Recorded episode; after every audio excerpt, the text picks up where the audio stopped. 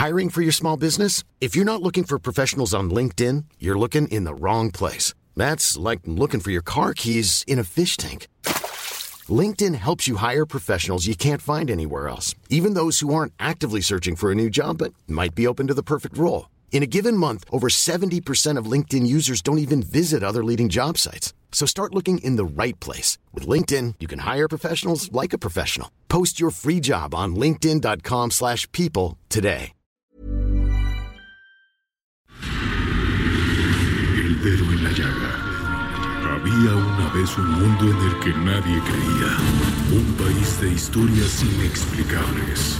Una nación con personajes asombrosos. Santo Tomás tenía razón. Hay que ver para creer. El México increíble. Las verdades que duelen. La voz de los que callan. El dedo en la llaga. Infórmate, diviértete, enójate y vuelve a empezar.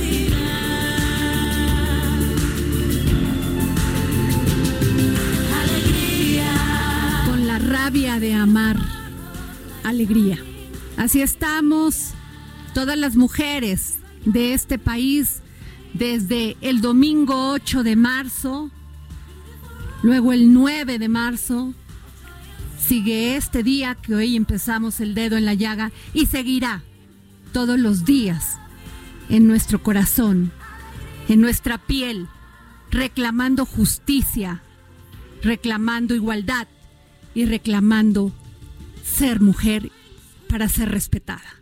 Muy buenas tardes. Aquí en el dedo en la llaga los saluda su amiga Adriana Delgado este martes 10 de marzo del 2020 y me acompañan tres mujeres maravillosas a las cuales quiero y respeto en esta mesa que hablaremos de lo, de lo que tanto hemos gritado en silencio y por medio de estos, de estos micrófonos.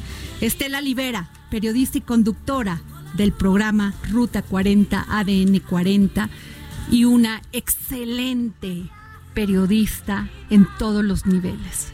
Quien no conoce a Estela y su pelea y su lucha por el feminismo y su resiliencia. Quien la conocemos y sabemos lo que ha pasado, la amamos y la amamos profundamente. Andrea Merlos, mi jefa Merlos. Mujer de lucha también, que todos los días se para enfrentando la vida con su madre, con su hermano, y aquí está todos los días, con una soronidad impresionante. Iwelt Conde Patiño, terapeuta, maestra de yoga y meditación. Una mujer con una profundidad que no alcanza la inmensidad que tiene. Con un corazón y una sensibilidad que parte almas. Muy buenas tardes. Y abrimos esta mesa para decir y para gritar que vivimos el 8 y el 9 de marzo. Estela. Muchas gracias por tus generosas palabras, Adriana. Gracias también a Andrea Iwit. Buenas tardes a todas y a todos. Y, y bueno, que, que no se trata como de flores, pero sí se vale porque yo, yo digo siempre que Adriana ha sido no solo mi jefa, sino una mujer desde hace muchísimos años con, con demostradas, ha dado muestras sobradas de sororidad y solidaridad para las mujeres, de verdad sobradas. Eh, así que un, un- un gusto haber marchado juntas el, el pasado domingo. ¿Qué tal, Estela? Maravilloso, inédito, eh, dentro de lo trágico, eh, la verdad, feliz de vernos a todas juntas, de, de, vernos muchas jóvenes que cuando uno las ve, dice, híjole, de verdad este país tiene, tiene futuro, tiene esperanza y, y reivindicar por siempre la lucha de las mujeres. Dijiste algo muy bonito, gritamos en silencio durante muchos años y ahora nada de que no nos hayan y nada de que ni juntas, como dicen, mujeres juntas ni difuntas, no, juntas y vivas y nos queremos Y vivas. marchando. Y marchando. ¿No? Y Ult, tú fuiste en bicicleta con un grupo. Yo me fui en un contingente de ciclistas, eh, éramos casi 150 chicas. Era maravilloso estar ahí con ellas. En realidad es el primer año en el que yo veo tanta gente nueva que asiste por primera vez a una marcha. Estaban llenas de, de júbilo, con, con un ímpetu de ser escuchadas, de, de sentirnos amadas, de ser, sentirnos unidad, ¿no?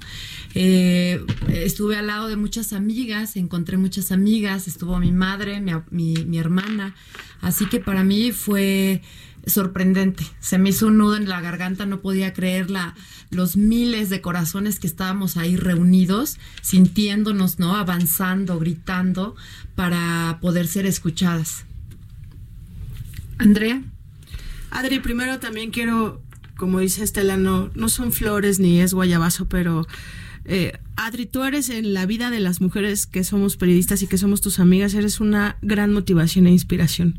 A mí me inyectas fuerza, me inyectas ganas, este, cuando tengo dudas tú me inyectas decisión y eso yo personalmente te lo agradezco de corazón, Adri, Les valoro mucho. es para la vida entera. Les valoro mucho, pero quiero decirles que a través de todos los años, desde que yo salí de Vega de la Torre a los 16 años, no he tenido más que mujeres dándome la mano. Así es. Sí me explicó, o sea, desde que inicié mi carrera política, desde que inicié mi, car- mi vida con mi hija en brazos, no he tenido más que mujeres siempre acompañándome. Primero mi madre, mi hermana y después Dulce María Sauri.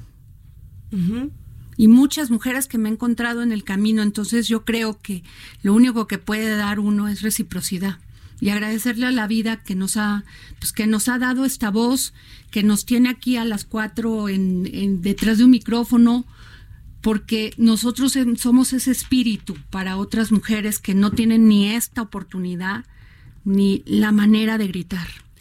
Y mira, Adri, creo que esta vez hubo un fenómeno y creo que van a coincidir conmigo que cuando eres periodista, de alguna manera te, te inculcan que no eres como una ciudadana normal, ¿no? O sea, que eres periodista 24 horas, entonces si vas a una marcha vas, vas a reportear, ¿no? Este, siempre estás, aunque creas en las causas, siempre estás del otro lado. Y, y esta vez no. Eh, yo trabajé el domingo aquí en la redacción y, y literal pedí permiso de ausentarme un rato en la tarde porque fui a marchar con amigas que nunca habían ido a una marcha, que me decían, oye, no, me da muchísimo miedo. Y les dije, no, no, no, no va a pasar absolutamente nada. Tienen que vivirlo y tienen que caminarlo. Y me encontré en la marcha más amigas y, y es cuando descubres que las causas, que la empatía hace que, que tú tengas gente así en tus círculos de vida, ¿no? De día a día. Que la gente que coincide contigo en, oye, no podemos ser indiferentes a esto, oye, a mí me duele lo que le pasa a las mujeres.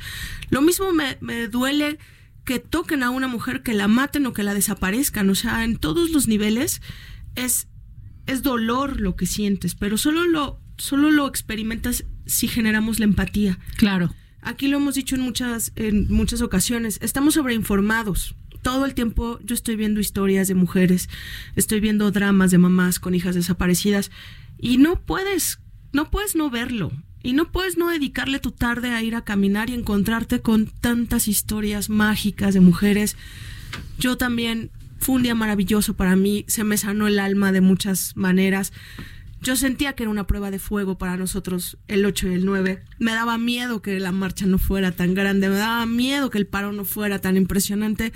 Y estoy orgullosa de mí y de todo lo que hicimos las mujeres porque al final no es qué va a pasar. Sí hay un debate en la mesa, pero es ya qué pudimos hacer y eso seguro nos fortaleció el espíritu a todas. Seguro. Así es. Este, fíjate que hay un, una, un momento bien importante, lo que dice Estela, Estela, cómo llegábamos todas decididas.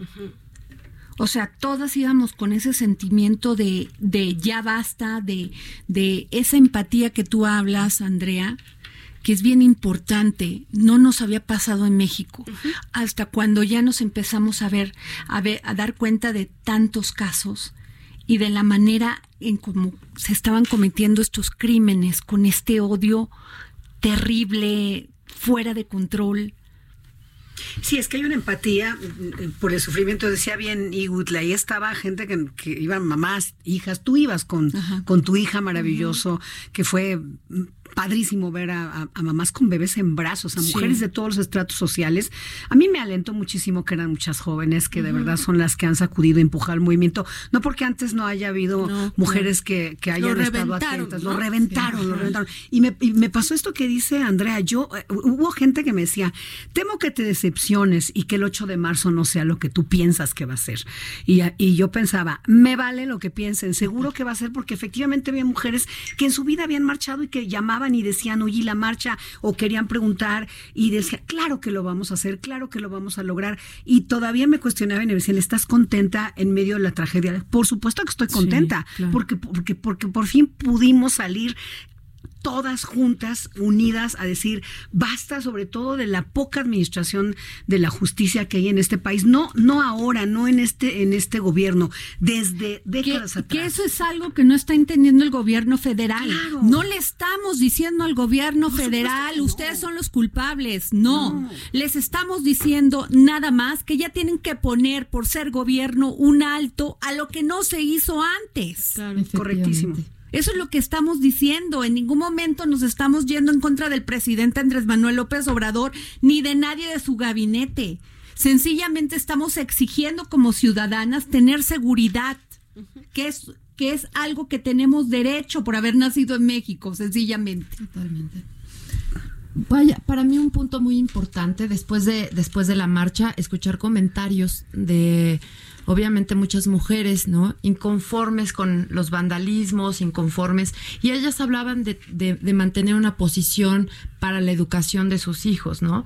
Eh, hablaban de, de la responsabilidad que tiene una mujer acerca de la educación de los niños y en ese sentido me gustaría agregar que la educación de nuestras niñas y nuestros niños no está en manos de las mujeres, está en ma- manos de los padres y de las madres. Así es es. algo muy muy importante que debemos aclarar porque todavía hay mujeres que apenas estamos, ¿no? O apenas están entendiendo el movimiento, están entendiendo los derechos, ¿no? Que, que, que por nacer tenemos. Entonces es importante puntualizar que, que también depende de la educación. Por supuesto que, que toda la instancia gubernamental tiene que poner eh, un alto, ¿no? Tiene que poner solución, tiene que hacer justicia.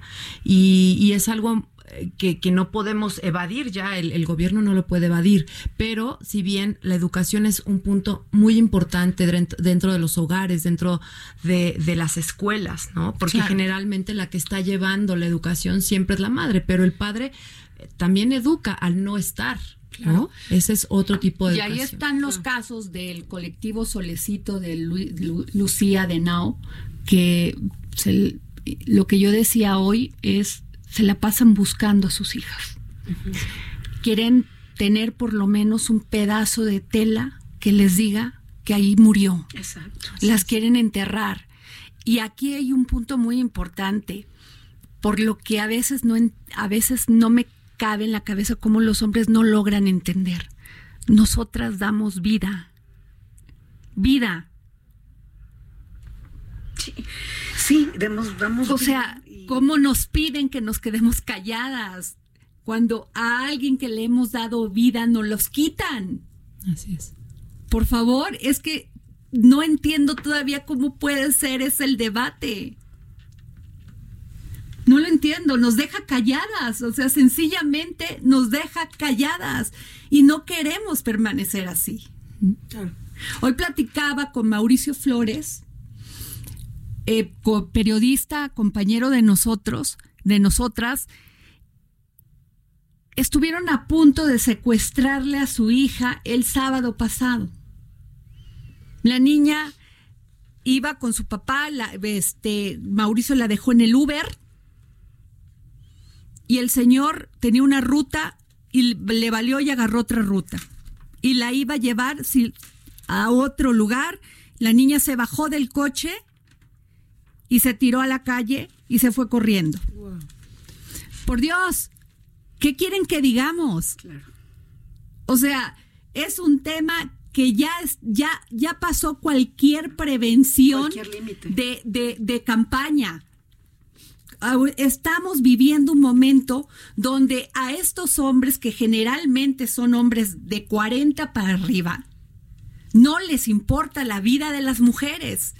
Es una generación que el machismo, la misoginia y la discriminación está, caló hasta sus huesos. vaya. ¿Qué hacemos, Estela? ¿Qué hacemos, Andrea? ¿Qué hacemos? Porque las medidas preventivas, ya que si no, eso puede funcionar, tiene que ser como parte de una política transversal. Pero ¿qué hacemos con un tipo que mata a Fátima y lo meten a la cárcel? Y lo que- tienen en separos. Y- ¿Qué hacemos? Y que no sabemos qué está pasando. ¿Qué hacemos si ese tipo vuelve a salir? ¿O a quién más va a violar? ¿Cuántos tipos que, que, que no hicieron los ministerios públicos las investigaciones adecuadas quedaron en la calle y nunca fueron culpados por el feminicidio que cometieron? ¿Qué hacemos? Les pregunto a la mesa.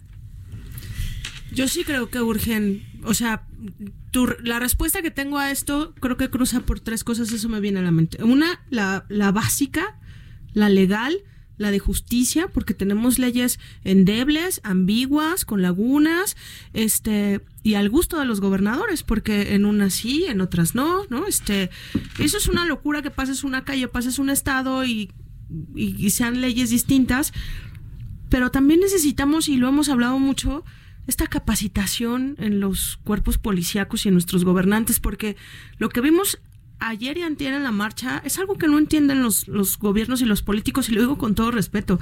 El, político de alguna manera se encierra tanto en todo es contra mí, se obsesiona, y yo los compadezco porque ha de ser de locos creer que todo es en tu contra. En el partido que sea, en el momento que sea, en el año que sea. Entonces el, el partido político y el político cree que es en su contra, entonces no puede sensibilizarse ante todas las necesidades y las lagunas que existen en la ley y en el ejercicio de la justicia. Y la tres es que sí nos faltaba, esa es la palabra, reventar esto, porque se ha hablado siempre. Yo tengo una mamá que toda la vida me inculcó el feminismo y la fuerza y ser valiente y tomar decisiones y y ella de alguna manera nunca tuvo un eco. Como pudo salió, ¿no? Este, y, como pudo me educó y a mí de repente lo hemos platicado, son espacios en los que si tú hablas claro, eres ruda, eres terca, ¿no? Si tú no tienes dudas, ay, qué rara está, ¿no? Este, es agresiva. Pero eso a mí ya me vale gorro. Sin embargo, necesitábamos reventar esto para que nuestras niñas, nuestras jóvenes, nuestras mujeres no tengan miedo a escaparse de un carro, no tengan miedo a enfrentar a un hombre, no tengan miedo a pedir auxilio, no A tengan miedo no. a denunciar las cosas, no tengan miedo a decir no. A nosotros, yo lo he dicho siempre, Adri, Estela, de- les juro que yo creo que si en la marcha de- del, del domingo le preguntamos a todas las mujeres si alguna vez nos han tocado indebidamente, todas contestamos que sí. Totalmente, no Totalmente. una vez, muchas Todas. veces. Y que los hombres no sean empáticos a eso, a que te toquen indebidamente de niña, de adolescente, de grande, de tu pareja, tus, tus familiares, un desconocido en el transporte. ¿Saben lo que es que te metan la mano en el cuerpo indebidamente y que tú no sepas reaccionar y que lo después lo denuncies y que te digan, ay, quién sabe? O que pasen años y digas, oye, este tipo me hizo tal y que ya no te crean porque, porque ya te bañaste, porque no tuviste una prueba, porque no hay un video. No se vale. Pero ya las mujeres de hoy ya gritan y se enfrentan y a mí me motivan y, y me parece que, que es el inicio de muchas cosas Claro. que pueden resultar diferentes.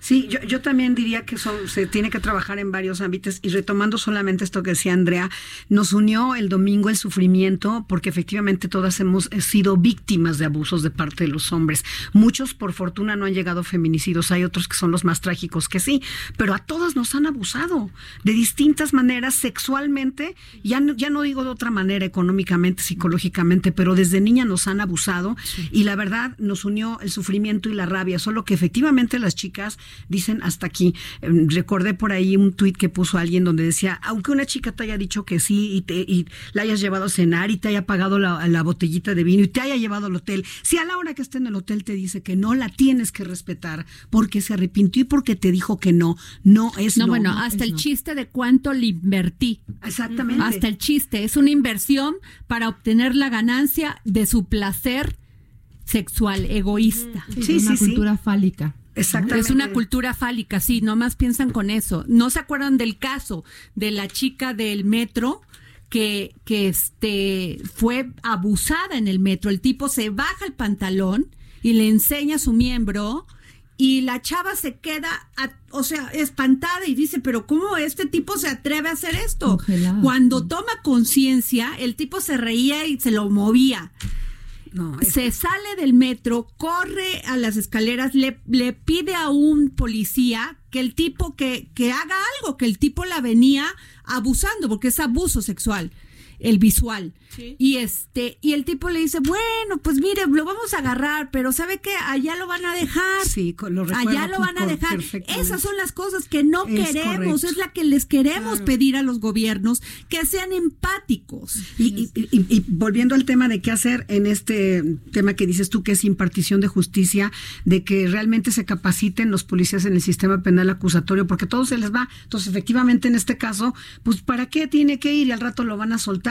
Cuando tú te sientes impotente, rabiosa, enojada. Por eso hicieron lo que hicieron, perdón. Sí, claro, Por eso gritaron, perdón, pues están enojadas. Porque la reacción a eso, Adri, eh, perdónenme, es pegarle una Pues, patada por supuesto ahí. que sí. Entonces, ay, no, como violenta, agresiva, porque No, está loca. como- Bueno, hoy Y claro que te han de dar ganas de matar, Por ayer, supuesto. ayer un hombre me dijo, pero ya ven, o sea, pero en la marcha, ¿ya viste lo que pasó? Y le digo, ¿qué pasó?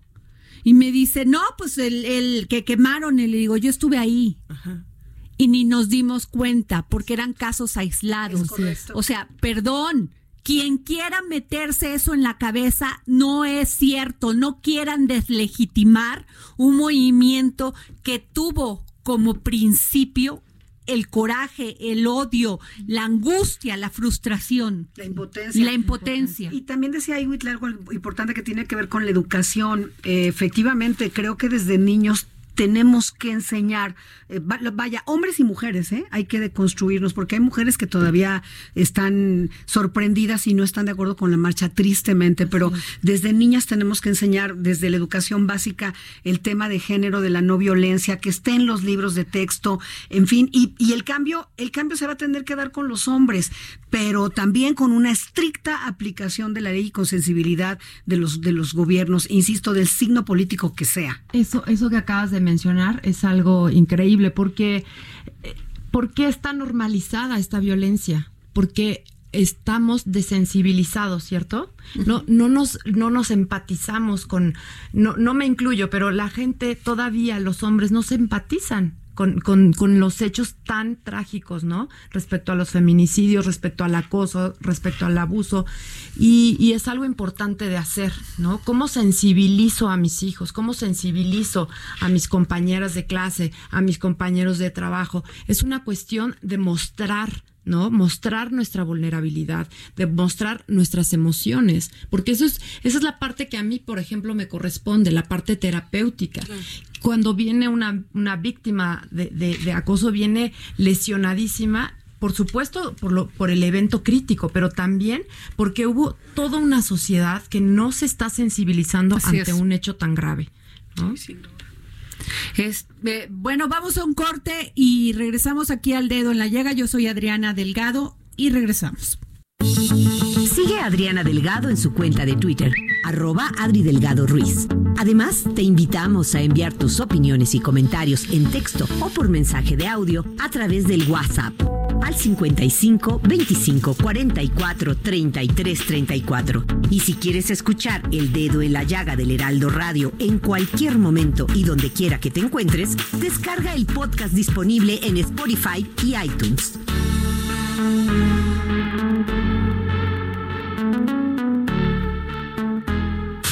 Heraldo Radio.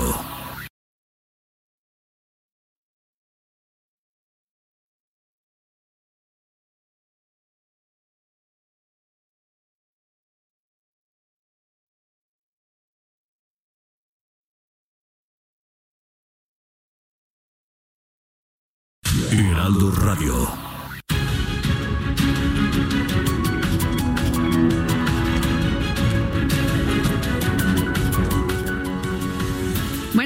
Regresamos aquí al dedo en la llaga. Yo soy Adriana Delgado y nos escucha usted por el Heraldo Radio. Y fíjense que esta semana que viene se va a llevar a cabo la 83 Convención Bancaria.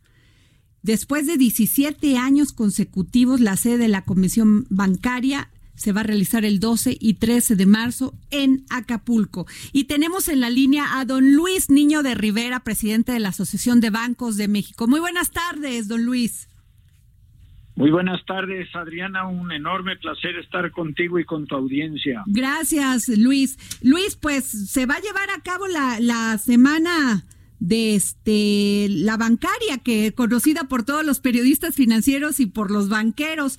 ¿Cómo esperan que se lleve a cabo esto con todo este terremoto de datos que tenemos que si se cayó el petróleo, que si el dólar ya está subiendo a 22 pesos? ¿Cómo lo cómo lo ves tú? Pues mira, la convención bancaria es algo que eh, programamos cada año y tenemos mucho tiempo trabajando en su organización y en el contenido de la convención.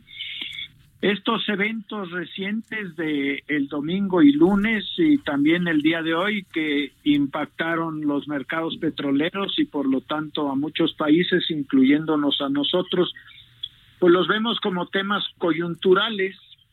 Eh, ayer eh, la caída de los mercados fue muy relevante, hoy se recuperaron la gran mayoría de ellos, hoy el peso mexicano ya está por debajo de 21 ah, por el dólar, este, entonces, pues sí, son cuestiones delicadas que hay que manejar eh, con todas las herramientas que tiene el gobierno, eh, que tiene el Banco de México, y eso es lo que estamos viendo que está sucediendo. Por el otro lado está el tema de la epidemia del coronavirus y su impacto económico que es eh, pues muy grande, nadie lo tiene cuantificado todavía, pero sí está incidiendo en el comercio internacional, en la producción de bienes y servicios en muchos países, han tomado medidas muy severas en Italia, en España, en Alemania, en Francia, por supuesto en China, ahora empiezan a hacerlo en Estados Unidos, pero por fortuna en México, hasta ahorita la información que se ha hecho pública es que tenemos siete casos, que no hay mayor propagación de este virus y que la situación en México está por lo pronto eh, bastante controlada.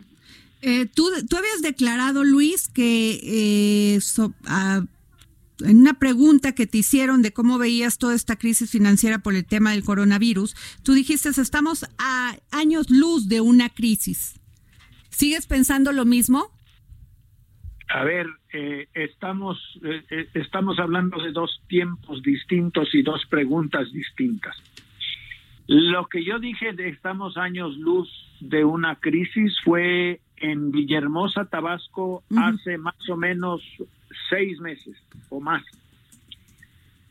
Eh, no me han preguntado sobre eh, el impacto económico del coronavirus hasta ahora y ayer.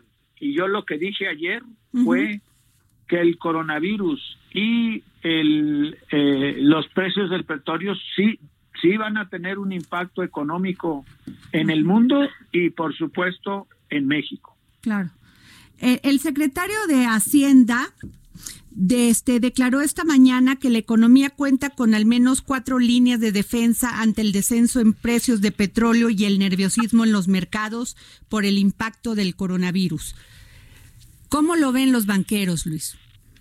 Sí, tiene razón. El secretario en una conferencia de prensa dejó muy claro que por un lado está eh, el- los eh, las coberturas de petróleo que tenemos a 49 dólares.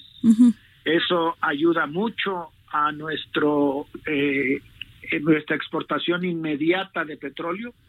Segundo, que tiene eh, el fondo estabilizador con 158 mil millones de pesos, que es bastante favorable, y que están, por otro lado, acelerando el gasto público para hacer frente a la necesidad de invertir, particularmente en salud, para que todos los frentes de salud que tiene el país tengan los recursos necesarios para eh, todo lo que hay que, que cubrir en una situación como esta.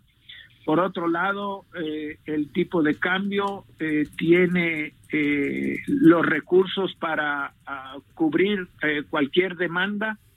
Este, había 20 mil millones de dólares ayer, hoy lo subieron a 30 mil, y eso se está reflejando en que el tipo de cambio se ha recuperado, ¿no? Ajá. Luis, también, o sea, comentaste que es importante que se acelere el crecimiento económico del país. En cuanto a inversiones, ¿cómo las ve? ¿Cómo las has visto? Pues mira, la inversión fija bruta es uno de los tres motores más importantes del crecimiento económico junto con el consumo y las exportaciones. La inversión fija bruta requiere de definiciones claras que se están esperando desde el día 10 de febrero. Eh, se ha dicho públicamente que lo van a hacer en los próximos días, esperemos que sí, porque ya estamos eh, casi terminando el primer trimestre del año y no han empezado las inversiones ni públicas ni privadas eh, relevantes en, en eh, infraestructura.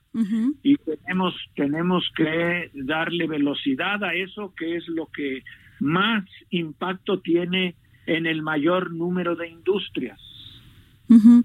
Sí, tú, tú ah, dice, dijiste que había que apostar por la inclusión de 21 millones de mexicanos que no tienen acceso a, a ningún tipo de infraestructura financiera como sucursales bancarias, corresponsalías, cajeros, nada. Sí, mira, te explico.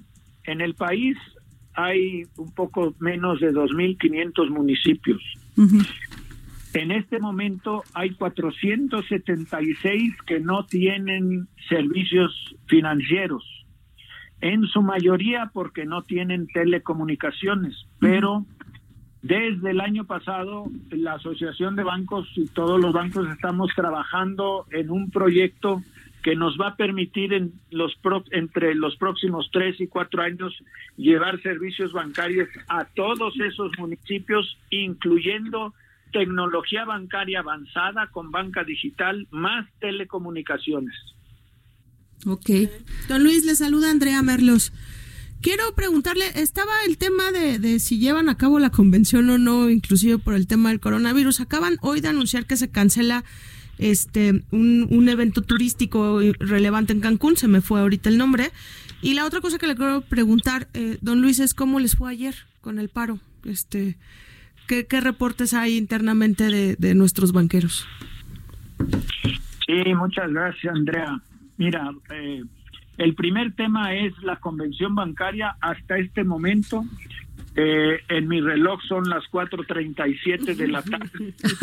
está, está, este, todo eh, para que se dé la convención bancaria. No, no tenemos hasta ahorita ninguna indicación del sector salud que estos eventos no se deben de realizar este y nosotros hasta ahorita pensamos que eh, como la enorme mayoría de los asistentes son eh, personas que viven en México eh, podemos seguir adelante con la convención pero lo medimos minuto a minuto porque es un tema muy complejo que tiene muchos ángulos que analizar y eh, siempre estamos eh, con mucho cuidado, evaluando cuáles son los riesgos y cómo los mitigamos y qué impacto puede tener en el evento en sí. Ok.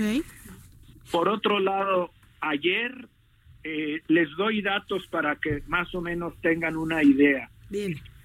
Eh, la banca tiene 265 mil personas que trabajamos en esa industria, de los cuales el 49% son mujeres. Esto quiere decir, tenemos 130 mil mujeres que laboran en el sistema bancario. Sin embargo, en el, la red de sucursales, más del 62% son mujeres. Por consiguiente, hubo bancos que pudieron abrir todas sucursales y otros que no pudieron abrir más del 30% de sus sucursales. El promedio de toda la banca fue aproximadamente entre un 45 y un 50% de sucursales que este sí pudieron abrir. 45%.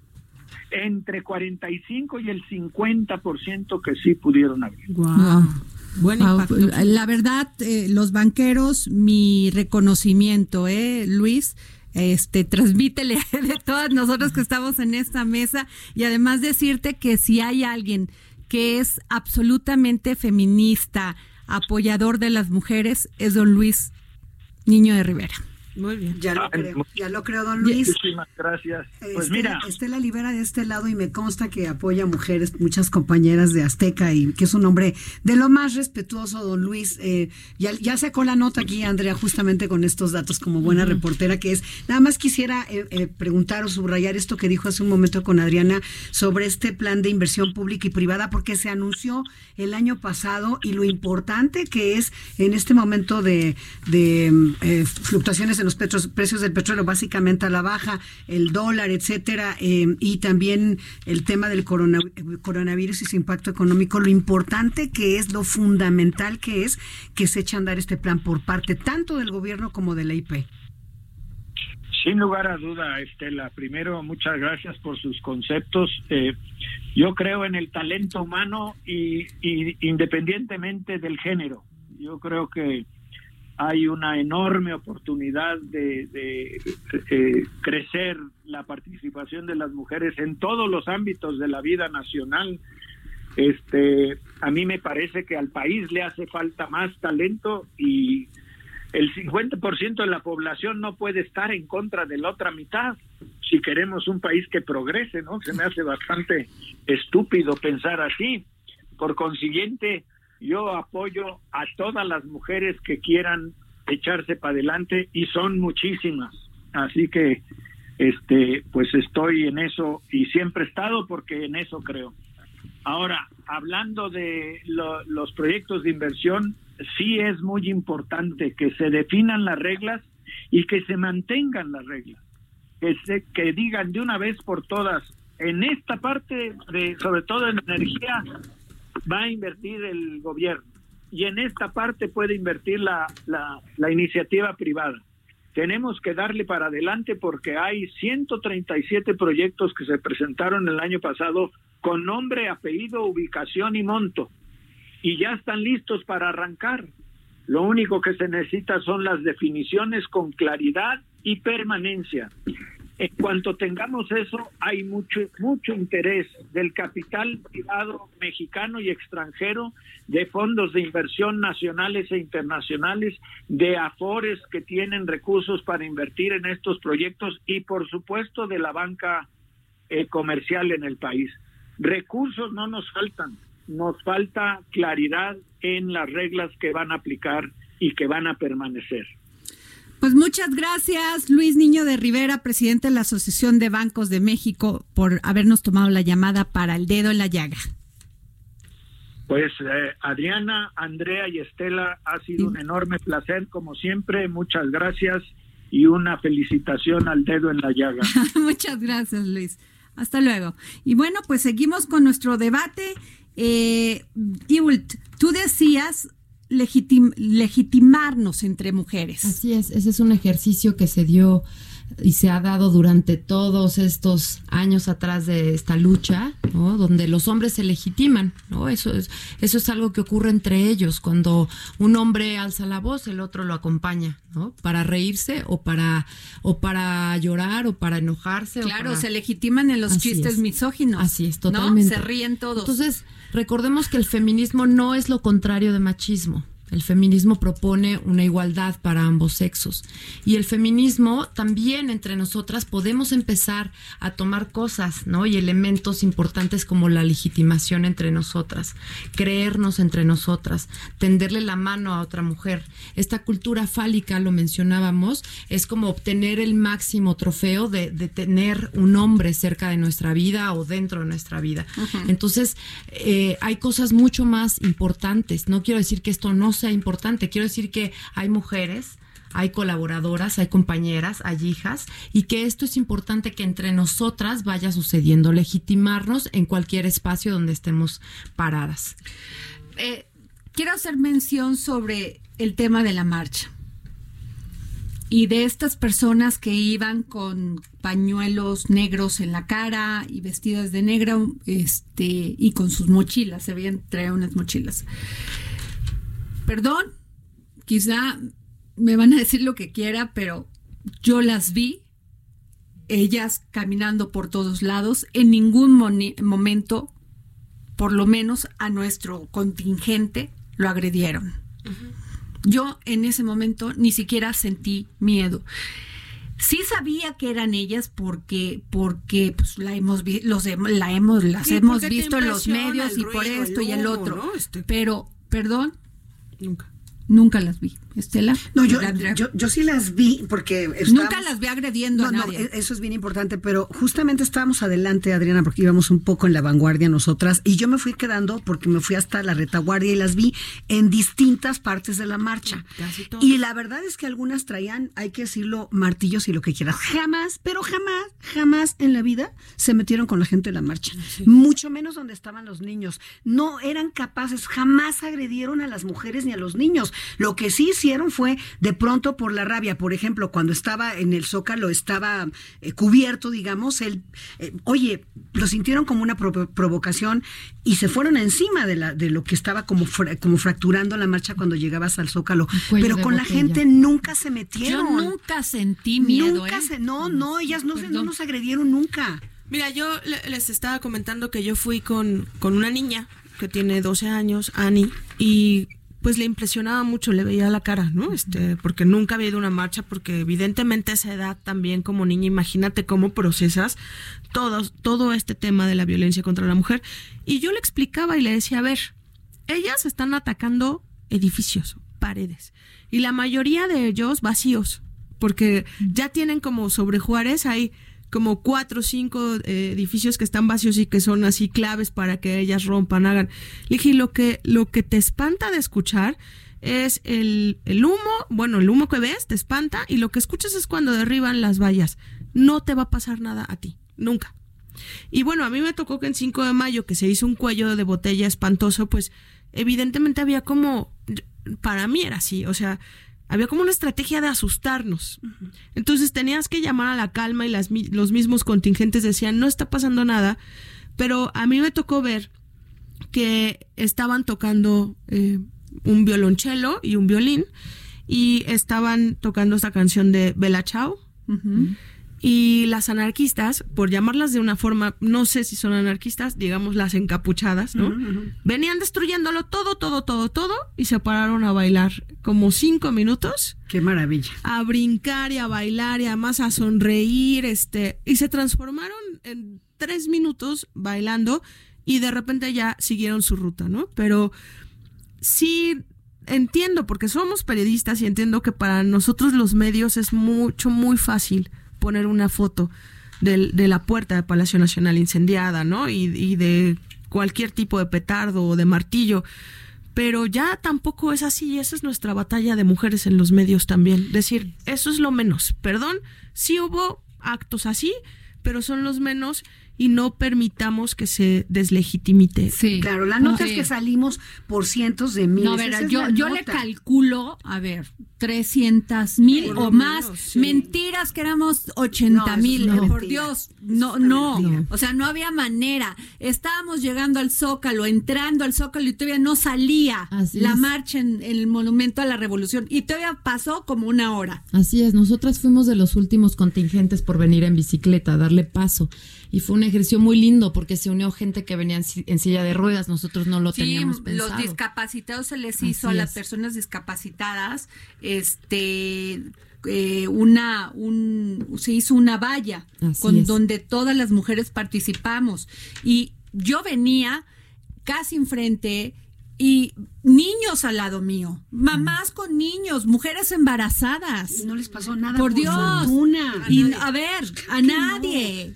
Hay, hay una pregunta que a mí me gustaría lanzarle al, al público del dedo en la llaga y es, ¿qué sucedería si la noche de hoy alguna de sus hijas, alguna de las mujeres de su familia no llega a casa, no aparece en una semana y cuando la encuentran está completamente con, con- con rasgos y, y- y marcas de, de, De abuso. de- de abuso. De, ¿Qué, acoso, qué harían? ¿Qué, qué, qué, qué sucedería? No, es que, es que es que ahí es donde Mauricio Flores me dijo, fíjate Adriana, yo era empático, siempre apoyado, pero pues no me metí a la profundidad.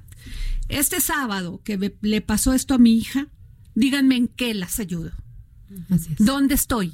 ¿Dónde voy con ustedes? Y Witty, claro que si pasa esto que dices tú, pues claro que quieres romper un vidrio, claro que quieres patear los coches. Cuando además estas chicas ya fueron a las instancias. Claro, sobre todo cuando no, te hacen escuchadas. claro, pues te da rabia. Y además, Estela, perdón, mujeres de todos los extractos sociales. Sí, de todos. Mujeres, eh, la señora que venía al lado mío con su niño me venía platicando que ella venía de Iztapalapa donde tenía una tienda y que ella había vi- sido testigo, testigo de ver cómo acosaban a las niñas de esto y dije, me voy a levant voy a ir con mis hijos y con mi niña. Entonces, Sí, por Dios, con- la a marcha ver, de que iba eh, gente eh, A ver, y, y Gucci, a no. ver, cada quien se pone y se compra lo que se le da la gana, Estela. O sea, que importa si van con zapatos de colores de, o sea, me vale gorro. Pero eso lo que es nos unimos actitud- eran las mujeres, me parece terrible Sí. que alguien pueda estigmatizar a otra persona Terrible. por eso. Pero es parte des- del machismo, ¿eh? Porque Claro. yo siempre lo he dicho a los hombres, nadie, nadie les Yo observa qué zapatos traían. ni qué traje trae, ni qué corbata trae, ni qué marca. Nos lo ven a nosotras. ¿Sabes qué es triste que, que los comentarios sobre que era una marcha fifí con zapatos Vino de una mujer. Es correcto y eso es terrible, es tristísimo porque tú lo acabas de decir, los hombres se cobijan y lo dijiste fuera del aire, en lo bueno y en lo malo, ¿eh? Sí. se Sí. cobijan en las dos. Aquí nada, aquí hay mujeres, por eso decía hace rato que nos tenemos que deconstruir, reaprender, no solamente los hombres, también una buena parte de las mujeres. Bueno, a ver, y yo les quiero preguntar a la mesa, ¿qué hacer o qué pedirle al poder legislativo? Mira, hay, hay una agenda que ya hay, que, es, que está construida por varios colectivos feministas. El punto aquí es un, un tema del Estado mexicano. Involucra al Poder Legislativo, al Poder Judicial y al Poder Ejecutivo, a los tres, desde luego a la sociedad. Pero, pero, en, pero eh, no sé, hoy me decepciona, lo digo abiertamente, por una coyuntura. Vi el canal del Congreso y estaba la presidenta de la Comisión de, de, de Igualdad de Género, Wendy Briseño, y estaba hablando con un manifiesto con cosas muy legítimas que las mujeres dijimos el domingo y las del PAN se levantaron como locas a tratar de, de interrumpirla y se hizo un jaloneo ahí en el Congreso que me da pena que entre las mujeres otra vez por mezquindad política. Pero, a per- no pero aparte, cau- una- una sí causa. podemos exigirles, ¿eh? porque les pagamos. A Ah. todas las señoras legisladoras, aguas. Ustedes están ahí porque nosotros elegimos que estuvieran eh, eh, ahí y que cuidaran de nuestra representación. Adri, y porque en generaciones No pueden se hacer hizo eso. a la fuerza que la mitad fueran mujeres, porque es a la fuerza y nos critican muchísimo por eso, ¿eh? Pero si no nos pusimos radicales, no hubiéramos logrado jamás Y ahí un están congreso por eso. No se Y ahora no pelean. pueden. Sí. Que hoy, hoy 10 Y- deberían de pararse y llegar a acuerdos para que mañana 11 nos paremos y digamos, "Pum, qué maravilla. Y además por eso eh, es, es lo que dice Iwit, por eso también de repente nos juzgan tan feo los hombres, ¿no? Es no se ponen de acuerdo. Es no pueden tener No, una bueno. discusión, es no pueden tener, porque sí podemos tener desacuerdos, pero hay temas como este. Pero a ver, que ¿de dices, qué no, vas a hacer con los es feminicidios? este. ¿Dónde Claro. están las Tienes legisladores? una causa y lo digo, lo digo con, con mucha responsabilidad. Tienes causas que van más allá de tu nariz. Y entonces no verlo es irresponsable como ser humano, como político, como legislador, como representante como mujer. No ver lo que está pasando es absurdo, es, es hiriente. No, es que no se, no, es que esto que dices, Estela, de que se estaban peleando sobre un tema que deberían ya ponerle un alto, que es la impunidad del, en el tema de los feminicidios. Pues sí.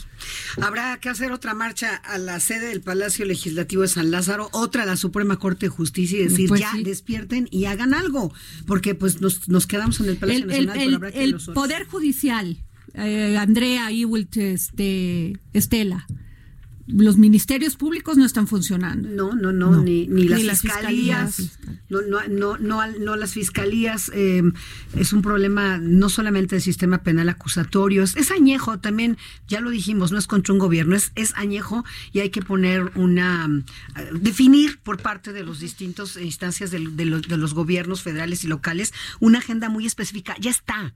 Lo que pasa es que no la están cumpliendo. Pues hay que presionar eh, por todos los medios Y en para el que caso empiecen a platicar. Que es muy importante que haya este tema, sí de terapeutas, sí de psicólogos, sí de psiquiatras, sí de gente sensible. Pero como Tienen política que ser pública. específicos Claro. para ese tema. como Gratuita. política Sí. pública gratuita, la, la- el apoyo, la, el, la- el Sí, consejo, sí. la, La contención. la Sí, contención. no solo necesitas un abogado que levante un acta ni un policía. Necesitas a alguien con quien conectar, que te ayude y te guíe de manera... un- un y el poder ejecutivo, es un profesional. poder ejecutivo, ¿qué le dirían? que sea sensible, que no se puede tener esa narrativa que ha tenido con las mujeres nuestro presidente. Y que, y que no es su culpa, la violencia ya estaba, esto se desbordó. a- en este momento, lo que sí queremos son acciones, ¿no? Pero sí es su culpa que ahora tampoco sintamos apoyo del gobierno. Eso es un tema, ¿eh?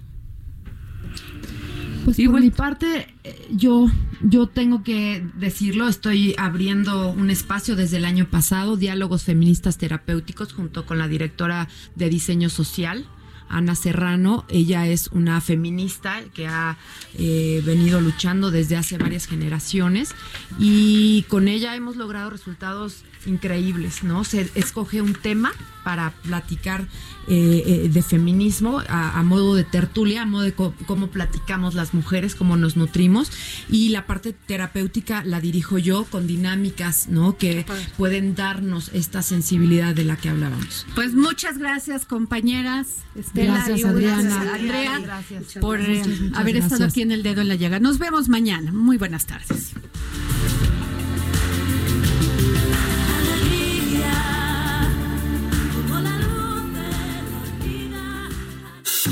Esto fue El Dedo en la Yaya con Adriana Delgado. Heraldo Radio, la H que sí suena y ahora también se escucha.